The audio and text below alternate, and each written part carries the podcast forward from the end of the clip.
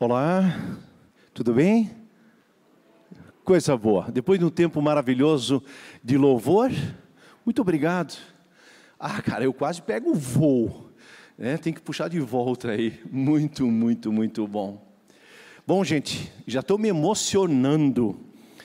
Esse mês nós estamos falando de um ano cheio de emoções. Ouvimos semana passada sobre medo e foi tão importante para mim que eu pude, em alguns momentos essa semana, acessar essa questão do medo de uma maneira diferente. Aliás, quando o medo aparecia, me deu um clique, não, cara, isso, isso cuidado, não é assim. Foi bacana, isso me ajudou a superar alguns medos. Quero ficar atento aí também nesse sentido.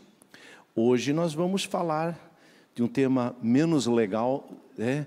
é falar da raiva. Os outros é que ficam sempre com raiva, né? Impressionante. Sim, gente. A pergunta é: o que que medo, raiva, alegria, tristeza? Como é que chama-se? Como é que isso, isso? O que que é isso em nós? São as emoções. Emoções acontecem quando o nosso pensamento e, nossas, e os nossos desejos, eles se conectam com o nosso corpo. É porque é o corpo, é o riso, é a cara braba, é o susto, é o medo. Tudo isso a gente expressa também fisicamente. Então, quando o nosso pensamento, ou nossos desejos, nossas paixões conectam com o nosso corpo, então surgem as emoções que pode ser negativas ou positivas. Uma emoção positiva, alegria, né? júbilo, enfim. Bom, gente, existem então essas reações diversificadas. As emoções elas surgem independentemente. Você ninguém vai dizer assim, calma, gente, daqui a cinco minutos vai ficar muito brabo. Não é assim. Quando vem a raiva, ela explode dentro de nós. A mesma coisa também quando a coisa legal acontece. Então, não é assim que ela vem mesmo, ela não pede licença à emoção quando ela surge em cada um de nós. Se desejamos evoluir nos nossos relacionamentos, casamento, pais e filhos, irmãos, é, trabalho, é bom a gente dar uma olhada com atenção sobre esse lance das emoções. Uma dica bem prática isso para mim tem sido fundamental. É, e ele diz aqui também, o autor de um livro aí, aliás, ela, né, Ruth Hetzendorfer, ela diz que nós precisamos simplesmente olhar para a emoção, fazer um zoom, se afastar um pouquinho. É como se eu estivesse analisando em mim mesmo por que, que eu fiquei com tanta raiva agora. E olhar assim, William, por que, que tu ficou com tanta raiva? É como você sair de si, dentro de si, ou se não, medir uma vez a alegria, por que, que aquilo é tão importante? Esse treino da gente se afastar um pouquinho, olhar, reconhecer, não precisa nem julgar, avaliar, responder tudo, simplesmente perceber as emoções é algo realmente muito importante.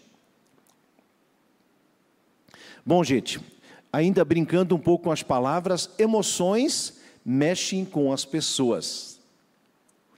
Vocês já pensaram uma vez numa festa de aniversário, ninguém dá um sorriso, ninguém canta parabéns, é, né? e a gente, quando é criança, todo mundo faz macaquice para a criança rir um pouquinho, né? Impressionante isso, né? E a criança, na verdade, se assusta, né? Então, assim, ó, é, as emoções, elas mexem com o ambiente. Um jogo de futebol, quando, por exemplo, o Flamengo tenta vencer o jogo e não consegue, isso gera emoções. Os flamenguistas ficam tristes e, e toda a torcida contra o Flamengo fica muito feliz. É? É, tem esse lance, o futebol tem emoções. Uma orquestra sinfônica, um teatro, um filme, uma comédia, um drama, evoca lágrimas, tristeza, emoção. Bom, é, emoções, eu gosto de brincar um pouco as palavras. É, por exemplo, a palavra emoção significa mover, do latim movere. Né? O latim movere é mexer. Interessante, nós podemos brincar agora um pouquinho com as palavras no inglês. Movie é filme. É da foto para uma foto agora em movimento. A foto agora tem filmes, que é foto que se mexe. Então é movie, de mover, que também justamente. Né? Então, motion, movimento, uma palavra em inglês, motion, é movimento. Faça um motion, faça um movimento. Emotion é emoção. A mesma raiz, emotion, eu estou emocionado. Você faz um movimento. Os emojis é, do celular, aquela carinha lá, né? Isso é um emoji. Olha só, tá rindo, mas tem as carinhas, triste, feliz, lágrimas. Tem umas fotos, aliás, tem umas emojis bem interessantes, né? Isso traz movimento para nossa. É, quando eu faço uma mensagem, boto uma carinha junto, a pessoa consegue deduzir o que, que eu estou é, sentindo em termos de emoções.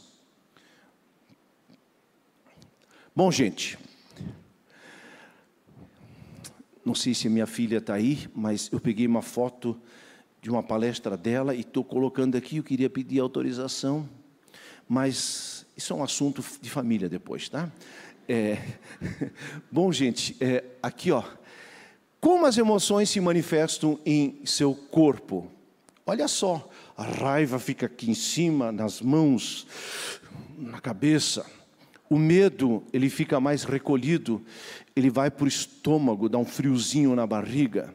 O desgosto fica mais aqui na garganta, onde está o amarelo é mais forte. Felicidade na mente e o coração, tuc, tuc, tuc, tristeza, dá um recolhimento, dá uma angústia de alma. Surpresa, neutro, não sinto nada. Ansiedade, amor, o corpo todo queima Uau! Depressão, simplesmente não sinto nada e, na verdade, nos membros inferiores, nos braços, uma lerdeza, uma apatia, desprezo, orgulho, vergonha, inveja. Tudo isso são emoções. É, como já falei, Ruth Hetzendorf, ela escreve um guia de aconselhamento pastoral. E ela diz umas coisas bem interessantes sobre a raiva. Depois vou mostrar mais um pouquinho. Ela diz que quase sempre as pessoas me dizem: Eu não estou com raiva, apenas estou frustrado. Porém, essa frustração, normalmente ela reconhece, ela tem atrás de si medo e mágoa, que também são uma expressão da raiva. Principalmente as pessoas que têm uma autoestima mais introspectiva e que não conseguem se impor na raiva, elas se recolhem e ficam magoadas.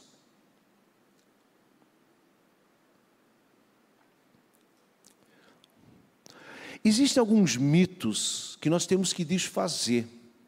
E às vezes, para entender melhor o assunto, é, é, é, bom entender que existem algumas coisas em relação a emoções que nem sempre são verdadeiras. Por exemplo, um mito é dizer que a Bíblia parece que condena a raiva e a Bíblia está dizendo como se a raiva é coisa do mal. Não é verdade. A Bíblia leva muito a sério. No Novo Testamento nós temos 87 vezes é, o termo equivalente a raiva, que também é ira ou ainda fúria.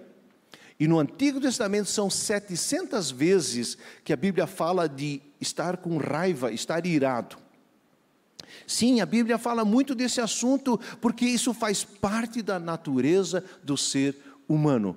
Ficaram aliviados um pouquinho, sim, né? Ufa, tá? O segundo mito é que muitos cristãos têm conflito com a hipótese de que toda raiva e ira é errada e pecaminosa. Pronto, eu pequei e fiquei com muita raiva. Portanto, deve ser removida da gente. As pessoas que não sabem lidar com a raiva e camuflam ela e põem ela debaixo do tapete, normalmente coisa boa não sai. Pessoas que não expressam a sua raiva através da fala, isso é uma coisa perigosa. E às vezes mais cedo ou mais tarde, inclusive a raiva acumulada, ela pode criar sintomas físicos e às vezes até uma doença. Diabetes está muitas vezes ligado, por exemplo, a pessoas contidas que não expressam suas emoções negativas. Muitas vezes o câncer também é uma expressão da tristeza das células, da raiva das células e assim por diante. Por favor, eu não estou generalizando, mas eu quero levar em conta essa possibilidade. O organismo às vezes não dá conta de se manifestar na sua angústia, na sua raiva, na sua tristeza e aparecem coisas, sintomas através da doença. Bom, gente, mas ainda assim, é, nós temos que tirar esses dois mitos. A Bíblia fala assim, e outro mito que nem sempre, na verdade, a raiva, a princípio, ela não é pecado. Uma palavra que nos ajuda a a, na verdade, confirmar isso, ou na verdade, fundamentar isso, é Efésios 4, 26. Irai-vos e não pequeis. Paulo aqui está dizendo: não se ponha o sol sobre a vossa ira. Tente resolver, não deixe o sol sumir, porque se hoje você não falar sobre isso, amanhã tu também não quer mais falar, em cinco dias está tão empedrado que tu não quer mais tocar no assunto, deixa para lá, vira a página, a vida segue. Cuidado. Aqui Paulo está dizendo: irai-vos, fiquem com raiva, botem para fora aquilo que angustia, dê um chute no chão, fale alguma coisa, dê um berro, mas não pequem. Interessante, a raiva não é problema, o problema é o que nós fazemos com a raiva. Se eu dou um chute aqui, um tropicão aqui na escada, me machucou o meu pé, eu ia ter um futebol semana que vem, não vou conseguir calçar aí a chuteira, vou ficar umas três semanas aí sem o futebol, estou com muita raiva. Eu só não posso passar agora aqui dando chute nas coisas, batendo a porta, e as pessoas têm medo de mim, criar um ambiente negativo nos relacionamentos. Mas eu posso dizer: nossa, eu estou muito chateado, estou com muita raiva, porque agora eu não vou poder jogar futebol daqui umas três semanas. Estou com raiva porque eu perdi o ônibus. Estou com raiva porque perdi a inscrição do vestibular. Estou com muita, muita raiva. Aprenda a dizer isso nas palavras. Você errou se você está dizendo que está com muita raiva? Não é errado. Põe a sua angústia nas palavras. Estou com muita raiva. Claro que a gente não pode daí ameaçar as pessoas do nosso lado, assustá-las e, e daí de repente grosseria, começar a bater e dar chute, afundar de repente para a lama do carro, coisa assim, pegar o martelo, quebrar a janela e não, isso não. Aí nós estamos indo para uma direção errada. Essa autora é, Ruth Hetzendorfer, ela ela cita interessante de uma maneira assim, a raiva ela tem aqui a parte exterior. Como numa árvore tem a parte externa, aquela aparente, né? O tronco, os ramos, folhas, frutos. ela diz que aqui vamos ver essa parte mais externa agora de como a raiva pode surgir. As pessoas quando se sentem rejeitadas, deixadas de lado. Quando elas se sentem julgadas, principalmente que elas estão sendo injustas ah, cara, quando alguém me, me coloca que eu estou sendo injusto, porque eu tento ser justo. Assim, eu, eu sinto uma angústia muito grande. Sentir-se estressado. Quando o estresse está aí, você de repente fica bravo, você é grosso, porque está estressado, você não dá conta das coisas. É finalmente sentir-se mal amado ou até inseguro num relacionamento. Você faz de tudo para os outros e parece que não tem compensação, não tem volta sentir-se frustrado, algo deu errado, se tinha expectativas, um comportamento aprendido e comportamento hereditário. Quando pessoas viram seus pais, ou seu pai, sempre um homem enfurecido, muita raiva, mais um pouquinho aquela criança lá começa a ter mesmo, mesmo acesso de raiva e fúria como o pai ou como a mãe. Então, você pode aprender isso. Mas tem outras pessoas que lidam um pouquinho na sua personalidade. Elas podem ter dificuldades também, e é muito assim, a raiva ela está muito próxima. Cutucou, já armou. Então, cuida, isso é um pouquinho a sua tendência. Tudo é vantagem, desvantagem, qualidade, virtude, né? É, porque a, verdade, a, a, raiva também é uma coisa que nos coloca em movimento, como já diz a emoção. Né? Então tá. E finalmente lidar com a perda. Quando você perde pessoas perdem emprego, perde uma boa negociação, você perde a saúde, você perde um relacionamento, você perde um amigo.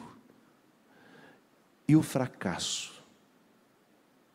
Tinha expectativa e não deu certo.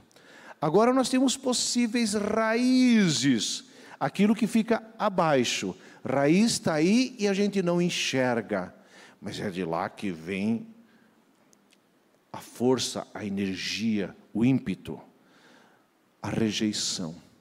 Quem sofreu rejeição na infância, dentro da família, indisposição para perdoar, quase sempre é uma forma de raiva.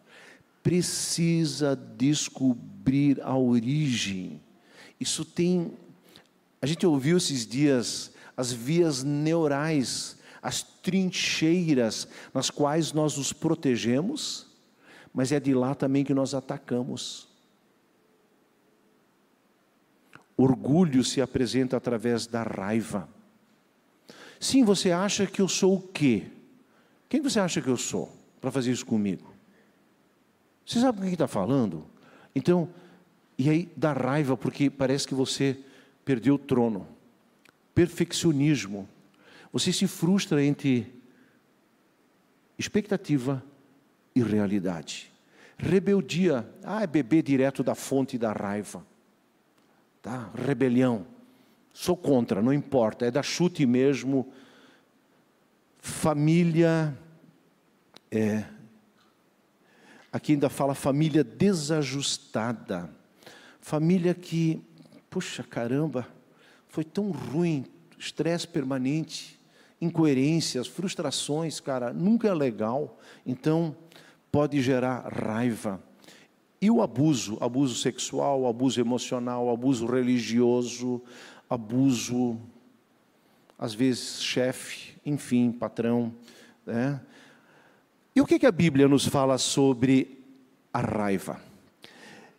Eu gosto, é, o livro da sabedoria, opa lá, do Antigo Testamento, está errado, é, seria AT, não NT. Aponta para alguns textos bem impressionantes. Pessoa raivosa, é, Provérbios 25, 28. Como a cidade com seus muros derrubados, assim é quem não sabe dominar-se. Antigamente, os muros eram sinônimo de proteção numa cidade. E os muros não eram murinhos de um metro e meio, de 10 centímetros. Isso eram muros de 4, 5 metros. Começava aqui embaixo, 4, 5 metros, ia juntando um pouquinho mais, de repente, 6, 7, 8, 9, 10 metros de altura. Que trabalho para construir isso mas era sinônimo de proteção para as famílias, para o governo, para o patrimônio, a cultura. E aqui diz: pessoas que não sabem se dominar em relação à raiva são como cidades desprotegidas. Isso é fato. Quando eu vejo, às vezes, famílias onde alguém é muito raivoso, isso só vai desestruturando, isso vai causando medo, ansiedade, falta de confiança, só esperando quando é que a mãe vai ter a próxima crise nervosa, quando é que o pai vai quebrar o próximo copo na parede, ou quando é que ele vai dar o próximo berro dentro do carro, e assim vai. A família, o ambiente fica desprotegido. Modo de falar, nutre a raiva. A resposta calma, diz em Provérbios 15, 1, desvia a fúria, mas a palavra ríspida desperta a ira. Então, gente, como é que nós falamos? Nós gostamos de avaliar os outros que são grossos, né? Mas como você é grosso, então aí tu fala, não, é você que é sensível, né? E aí que começou. É? Então, aonde não tiver cortesia, a grosseria certamente ela ocupará o espaço. Raiva leva discussões, Provérbios 30 a 33. Pois assim como bater o leite produz manteiga, e assim como torcer o nariz é, produz sangue. Pensa interessante, torcer o nariz, se fosse dar um soquinho no nariz, né?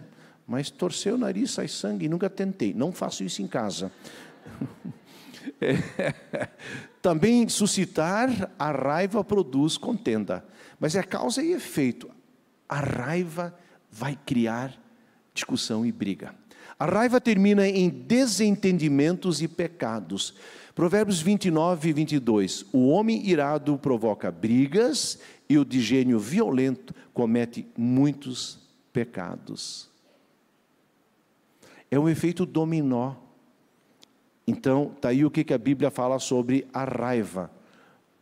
Mas como é que eu falei antes, irai-vos e não pequeis? Essa aqui é a parte podre. Quando vem à tona é uma coisa, o que, que eu faço com a raiva? É aqui que, na verdade, nós queremos aprender. Mas antes disso, uma frase ainda. O que separa pessoas? Casais, divide grupos e multidões, mas também leva às guerras entre as nações. Não são as diferenças e nem as falhas, mas palavras inadequadas movidas pela raiva tóxica e que podem levar ao ódio. Pessoal, diferente por diferente, todos nós somos diferentes. Você é diferente da sua esposa, você é esposa diferente do seu marido, você é diferente da sua mãe. Como uma mãe pode irritar um filho? É verdade ou não é? Não, não responda. Mas irrita sim, cara. Mas um pai consegue ser muito mala. Às vezes maravilhoso também, mas, mas ele consegue ser muito chato. Outra hora depende deles. Não é fácil, porque somos diferentes. Somos sim. O que nos separa não é porque temos gosto diferente. Um gosta de McDonald's, outro gosta da comida caseira e outro churrasco.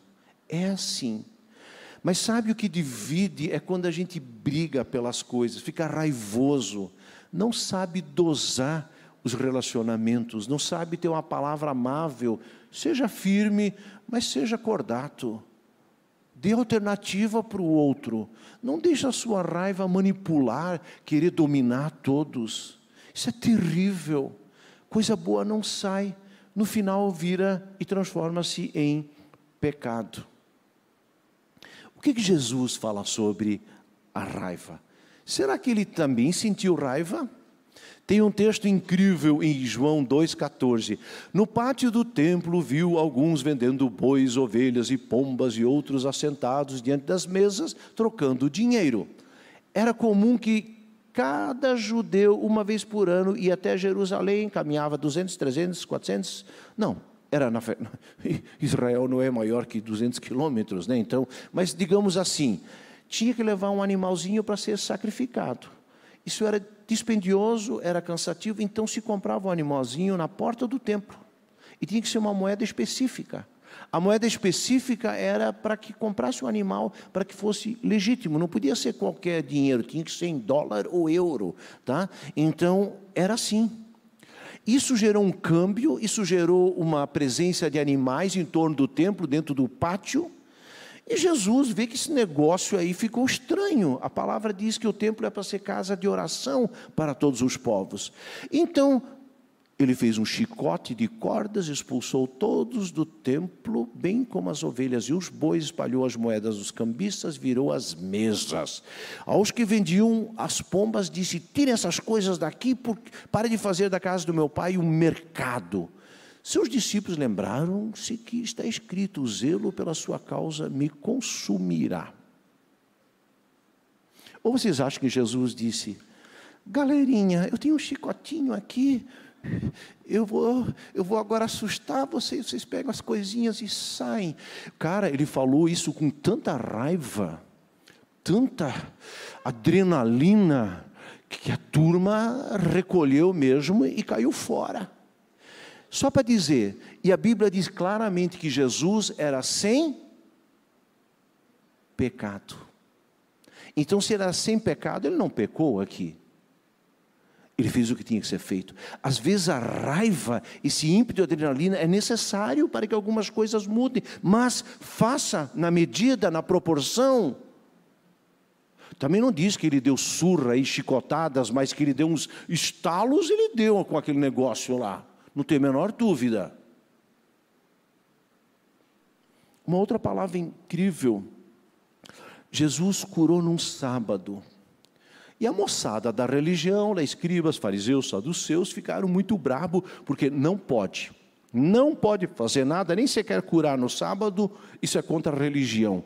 E Jesus, vendo o sofrimento daquele homem, e disse: Caramba, que religião é essa? Vocês querem organização de ideias, pensamentos, regras para cumprirem, mas não conseguem ter misericórdia das pessoas, sabem tudo de Deus, mas não sabem nada de gente, e diz assim: irado, ele olhou para os que estavam à sua volta e profundamente entristecido por causa dos seus corações em endurecidos.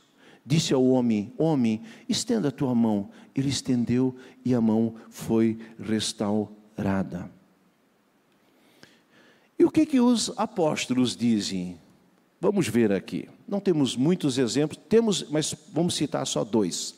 O primeiro aqui é o apóstolo Paulo, Efésios 4, 2, irai-vos e não pequeis. Aqui uma tradução um pouco diferente, e continua assim: quando vocês ficarem irados, não pequem, apaziguem a sua ira antes que o sol se ponha, não deem lugar ao diabo.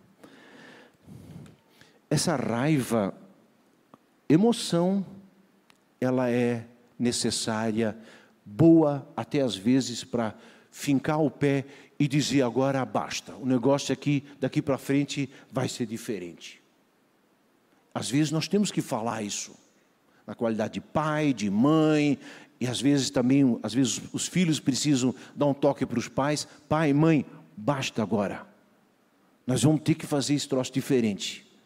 Até agora não funcionou. E quando essa raiva agora começa a ficar acumulada. O sol se pôs, nasceu de novo, se pôs de novo, nasceu de novo, se pôs de novo, e aqui dentro vai empedrando a alma, os corações, coração de pedra.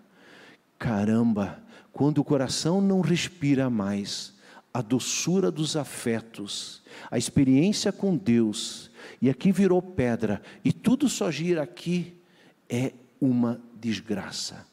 E aqui na mente que o inimigo de nossas almas gosta de criar a confusão.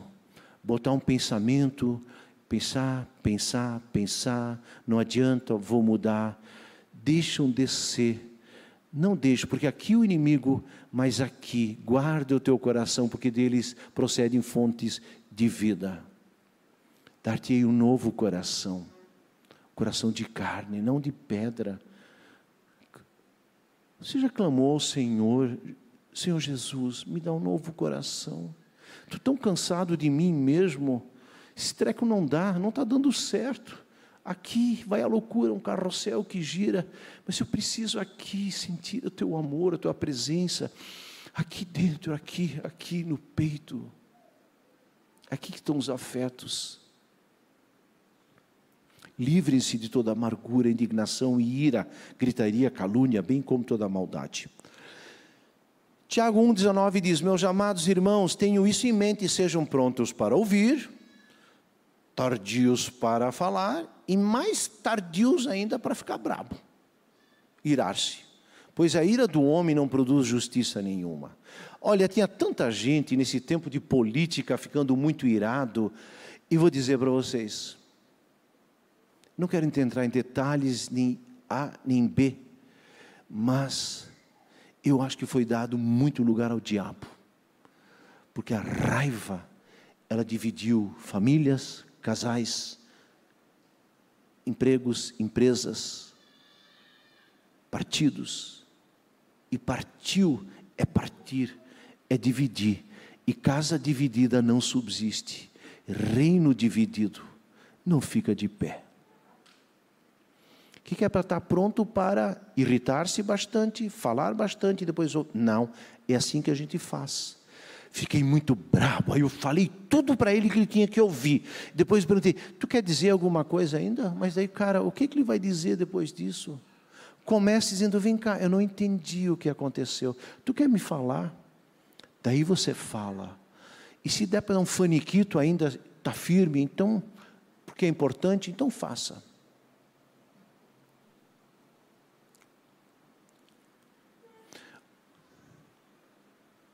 E a ira de Deus? E com isso eu encerro. A ira de Deus. Quem crê no Filho tem a vida eterna, já quem rejeita o Filho não verá a vida, mas a ira de Deus permanece sobre ele. Esses dias, quando estava preparando, eu, eu, eu, pesquisei alguma coisa sobre ira, fúria é, e ódio. Aí alguém fez um comentário: que Deus é esse, o Deus da Bíblia que se ira? Ele está tipo dizendo que moral ele tem para pedir para a gente não se irar. Primeiramente, ele não diz para não se irar. Ele só diz: cuidado, o que, é que você faz com a sua ira? Irai e não pequeis. E por outro lado, está na Bíblia muitas vezes que Deus se ira. Mas também diz que a ira de Deus ela é por pouco tempo, ela vem e passa. E a sua graça e misericórdia dura para sempre. Mas fala de ira. Efésios 2:3 Anteriormente todos nós também vivíamos entre eles satisfazendo a vontade da nossa carne, aquele eu externo, aquela coisa que foi criada dentro de um contexto que me faz sofrer, seguindo todos os seus desejos e pensamentos. Como outros éramos por natureza merecedores da ira de Deus. Romanos 12, 19 vai dizer: Amados, nunca procurem vingar-se, mas deixem com Deus, deixem com Deus a ira. Deixa Deus.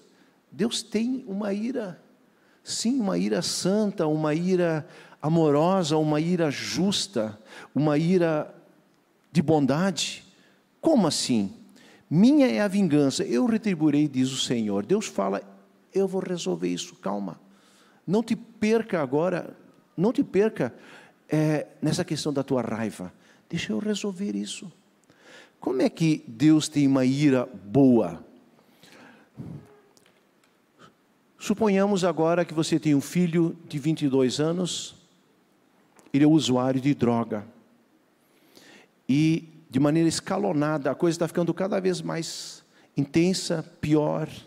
E você tem medo pela vida desse filho. E você sabe que sistematicamente esse cara vai lá naquela boate, lá tem um traficante, já envolveram ele para traficar também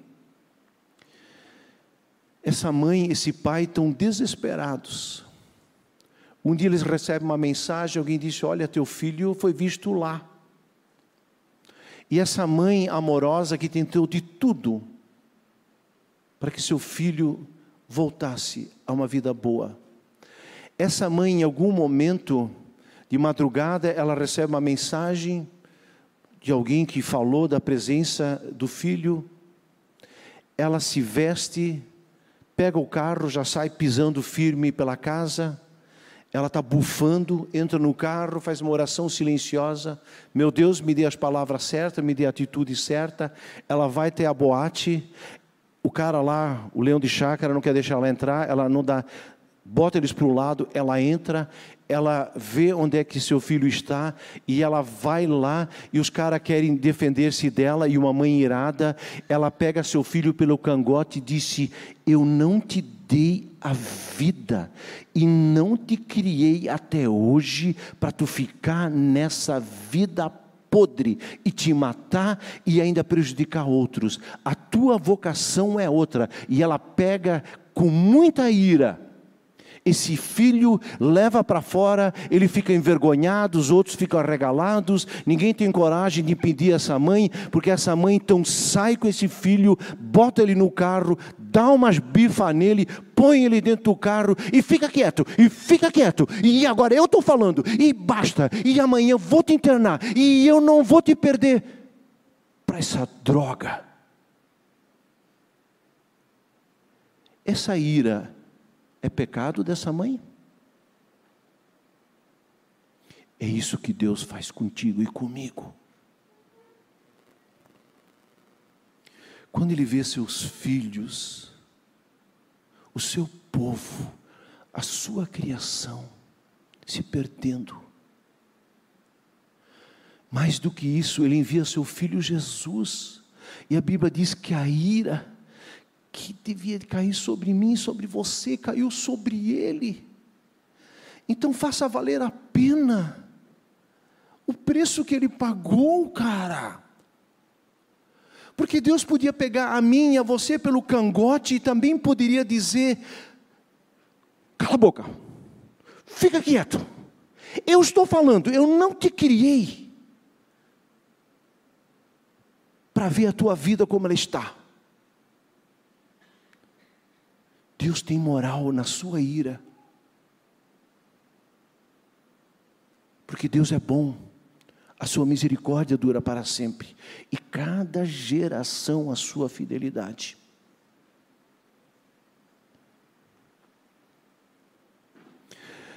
O amor é paciente, diz Paulo, o amor é bondoso, não se inveja, não se vangloria, não se orgulha, não maltrata, não procura seus interesses. O amor não se ira facilmente, mas se ira. Não guarda rancor. O amor não se alegra com a injustiça, mas se alegra com a verdade. O amor tudo sofre, tudo crê, tudo espera, tudo suporta. 1 Coríntios 13, esse cântico do amor. E finalmente, se Deus se ira e Jesus também ficou irado, então, vamos aprender esse lado. Não ponha tudo debaixo do tapete, não. Se às vezes é bater o pé, bata. Transforme essa adrenalina em energia de transformação. Mas uma coisa ele diz: tomem sobre vocês o meu jugo, essa canga. É, é, tipo assim, se você não está sob o jugo de Deus, você está sob o jugo de uma outra coisa. Então é melhor esse jugo de Deus que ele diz que é suave. O versículo anterior diz isso. Tome sobre vós essa minha natureza, esse meu jugo, aprendam de mim. A única vez na Bíblia onde Jesus diz: aprendam de mim, sabe o que ele diz? Porque eu sou manso e humilde de coração. Mansidão não é ficar mimimi para dentro. Manso é ter uma explosão, um vulcão dentro de si e manter a compostura. É a resiliência. É de agir, de ser forte, mas também comedido. Aprenda com o Senhor, é o antídoto para a raiva tóxica e transformar essa raiva. Jesus sabia o que ele queria e para onde ele iria. E ainda assim, como uma ovelha, de uma maneira mansa e amorosa, ele tem uma energia interna poderosa. E humilde. Humilde, o que é ser humilde? Humilde é saber tudo e ficar no seu lugar. Ele sabe tudo, Senhor, sobre a sua vida, mas ele se coloca ao lado, devagarinho, ele não pressiona você. O Senhor é humilde. E quando vocês beberem da mansidão e da humildade, dessa coisa, sair do trono, sair da razão, do argumento, querer ter a última palavra, saia, recolha-se. Ali você vai encontrar o Senhor. Ele é manso e é humilde. E aí ele fala de descanso para as suas almas. Tu quer uma alma mais suci no mousse? um pouquinho mais tranquila? Aprenda com a mansidão do Senhor. Humilhai-vos sob a poderosa mão de Deus, e Ele a seu tempo vos exaltará.